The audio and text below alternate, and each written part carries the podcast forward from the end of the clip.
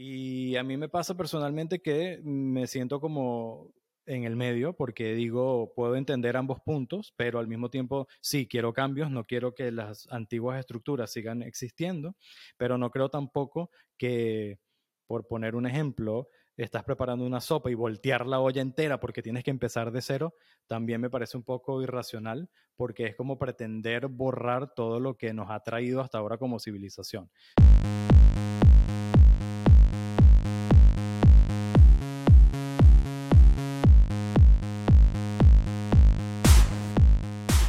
Bienvenidos a Mamá decía que no, el podcast donde hablaremos sobre los temas tabú que nuestros padres nos dijeron que no se debían hablar en público.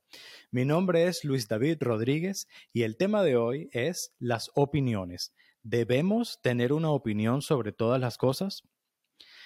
Decidí hablar sobre esto porque siento que en el momento en el que estamos viviendo históricamente con las redes sociales y en esta cultura de la cancelación, pareciera que existe como una presión psicológica, social, a que tenemos que tener una opinión y una postura sobre todo. Y tiene que ser clara, específica y polarizada, porque si no, no estás del lado correcto de la historia. A mí esto llevo años pensando en esto y por eso es que quiero hablarlo, em, sobre esta tensión, esta necesidad que de pronto tenemos, al menos yo tengo, no sé ustedes si, sientan que, experimentan algo parecido, pero definitivamente yo creo que con las redes sociales se ha generado un efecto en el que todo el mundo o algunas personas creen que controlan la verdad y que esto es como funciona el mundo y si tú no estás de acuerdo conmigo, pues tenemos un problema. Y para investigando sobre esto, encontré un artículo muy interesante en Esmoda del diario, España, del diario El País de España, eh, escrito por Silvia López y ella lo escribió en el 2020. Esto me pareció interesante y ella comienza diciendo, opinar es un derecho y una necesidad psicológica.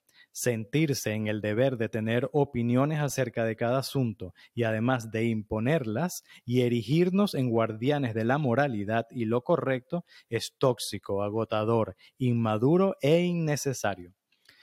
Continúa diciendo, es sano para el para el individuo, para la sociedad y para el planeta que cada ser humano desarrolle sus propios criterios y tenga la absoluta libertad de expresarlos. Punto. En eso estamos claros.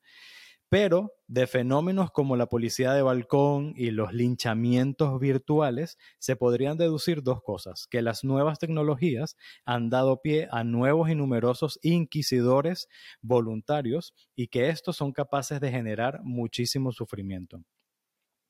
En el artículo explican en este punto que es muy fácil estar dando tu opinión o hacer un comentario negativo detrás de una pantalla y donde hay anonimato un poco, si que incluso hay personas, los troles, por ejemplo, que hacen eso, donde no podemos ver la reacción de la otra persona. Y, y esto es, yo creo que esto es clave, porque el tener tanto, tanto distanciamiento, menos contacto social, nos hace pensar que no hacemos tanto daño con lo que decimos. Y psicológicamente, cuando estamos hablando con una persona y decimos algo negativo, podemos ver sus expresiones faciales, podemos ver cómo lo que decimos le afecta y nosotros mismos nos moderamos, nos automoderamos. Y aquí hay como podría ser como una clave interesante para entender lo que está pasando o por qué este fenómeno es como es. en el artículo, ella menciona lo que dijo Barack Obama, expresidente de Estados Unidos, en una convención. Y él decía, hay que deshacerse rápidamente de esa idea de pureza, de que nunca estarás en situaciones comprometidas y de que siempre estarás políticamente alerta. Continúa, percibo un peligro sobre todo entre los jóvenes y se ve acrecentado por las redes sociales. Tienen la impresión de que la forma de conseguir que cambien las cosas es simplemente ser lo más crítico posible con otras personas. Es como si pensaran que si tuitean o crean un hashtag sobre cómo alguien no hizo algo bien o no usó el verbo correcto, ya pueden estar tranquilos porque han actuado. Eso no es activismo, eso es lo fácil. Eso me pareció muy interesante. Eso no es activismo, es lo fácil. Hacer un tweet, lanzar un comentario. eh, hacer una mini campaña en redes sociales. Aquí me gustaría hacer una pausa porque mm, hay un punto importante como millennial, mi generación, que es justamente lo que me llevó también a hacer el podcast, y es que siento que como millennial estamos en el medio entre las anteriores generaciones, donde usualmente evitaban el conflicto o evitaban el problema social, y las nuevas generaciones, que son como mucho más radicales, como que eh, hay menos reflexión en cuanto a las consecuencias de las cosas que piden. Y a mí me pasa personalmente que me siento como en el medio porque digo, puedo entender ambos puntos, pero al mismo tiempo sí quiero cambios, no quiero que las antiguas estructuras sigan existiendo, pero no creo tampoco que, por poner un ejemplo, estás preparando una sopa y voltear la olla entera porque tienes que empezar de cero, también me parece un poco irracional porque es como pretender borrar todo lo que nos ha traído hasta ahora como civilización. Entonces, es interesante, es crear estos matices. Es, por eso es, mamá decía que no, por eso estoy haciendo este podcast, porque me da curiosidad encontrar estas voces en común, encontrar también las voces contradictorias eh, para poder llegar a un punto medio, ¿sabes? A ese punto medio en, ok, vamos a, a construir ideas, construir cambios, a, discutir sobre las cosas desde una perspectiva constructiva. Es importante tener en cuenta que opinar implica compartir un pensamiento sobre un tema, y ello debe llevar implícito que cada opinión es la suma de experiencias, creencias, informaciones y la interpretación a partir de uno mismo. Si quiero que acepten mi punto de vista, tendré que aplicarme la misma fórmula. Aceptar no significa estar de acuerdo, pero sí tener en cuenta una realidad más global, la opinión de todos. De no ser así, en lugar de aceptar la realidad, la toxificamos y a su vez nos resignamos ante esta y ello genera mayor frustración y un malestar mucho mayor del que teníamos al principio. Estas son palabras de Sheila Esteves, que es psicóloga especialista en conflictos emocionales. La manera en que respondemos ante un argumento opuesto al nuestro deja de manifiesto si tenemos baja tendencia a la frustración o si tenemos la capacidad de trascender el hecho de tener la razón por dar con lo que se ajusta mejor a la verdad, cosa que es fruto de la madurez intelectual y emocional. Esto es interesante porque incluso me hace reflexionar a mí.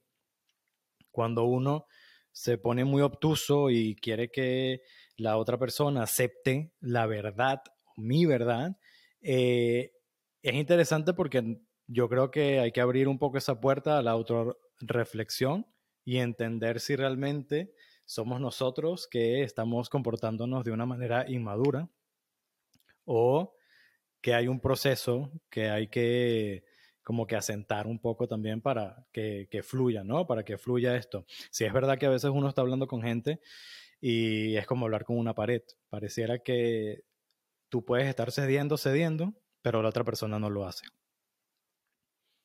Ahora, para finalizar, mi recomendación es la siguiente, o por lo menos lo que yo hago. Cuando no tengo nada constructivo que decir, me reservo la opinión. Esto es tanto hablando en persona con alguien, esto es dejando un comentario en las redes sociales. Em, cuando no es constructivo, cuando realmente no estamos en oposición, pero con la intención de lo que vamos a decir, eh, tiene una intención de mejorar, de querer crear este puente, el, este, el puente que tanto hablo y quiero promover en, en el podcast, de mm, solventar un poco las diferencias. Yo soy creyente de que antes de buscar las diferencias tenemos que buscar lo que nos conecta como grupo, como personas, como civilización, eh, como sociedades. Ah, hay algo que también quiero agregar y es que hay que tener cuidado cuando sentimos la responsabilidad de decir algo. Es fácil caer en una falsa moralidad. Si siempre somos los que traemos conflictos y no soluciones, el día que tengamos que defender una causa importante para nosotros, nadie nos apoyará. Y creo que esto es clave. Eh, es un poco como el, el, cuento de Pedro y el lobo, que constantemente estaba diciendo, ahí viene el lobo, ahí viene el lobo, y, era broma, hasta que y la gente no le creía en la aldea, y luego cuando realmente llegó el lobo, pues eh, fue negativo, especialmente para Pedro. Y creo que eso es algo que mm, es una analogía interesante que tenemos que recordar, porque mm, quizás no los que tratamos de no ser conflictivos. Hay mucha gente conflictiva que no es consciente de esto y eso tiene que ver también mucho con la inteligencia emocional de cada quien. Pero es importante hablar de este tipo de cosas, mencionárselo a la gente, comunicar estas ideas a nuestros amigos, a nuestra familia, a nuestros grupos, para poder mm, compartir y enseñar un poco la necesidad de ser mucho más equilibrados a la hora de dar nuestra opinión. Y una, un último mensaje que me gustaría compartir es que esto también es un poco consecuencia a la rapidez de todo en la actualidad. Es como las noticias las tenemos que tener al segundo de que ocurren. Eh, entro en Google para buscar la información y esto nos ha vuelto un poco impacientes, un poco bastante impacientes. Y aquí está la clave. Eh, estaba leyendo, estaba escuchando un audiolibro sobre productividad y justamente mencionaban que en esta vorágine de querer saberlo todo tan rápido nos impide poder aprender correctamente, porque no nos damos el tiempo que se requiere aprender. Eso está, eso aplica también en las opiniones. Eh, no podemos pretender tener una opinión o, o, entender un tema solo porque leemos el título de, en, en, Instagram o porque vemos un tweet 140 caracteres o la cantidad de caracteres que ahora se permitan eh, y ya tenemos un entendimiento global de lo que está pasando. Es importante recordar, yo me lo repito a mí todo el tiempo cuando veo algo y quiero como reaccionar y digo, esto no puede ser, eh, contrastarlo, revisar y buscar en otras partes para confirmar si esto realmente es así. Déjenme sus comentarios en las redes sociales. Eh, estamos en Spotify, en Apple Podcasts, Google Podcasts, en YouTube.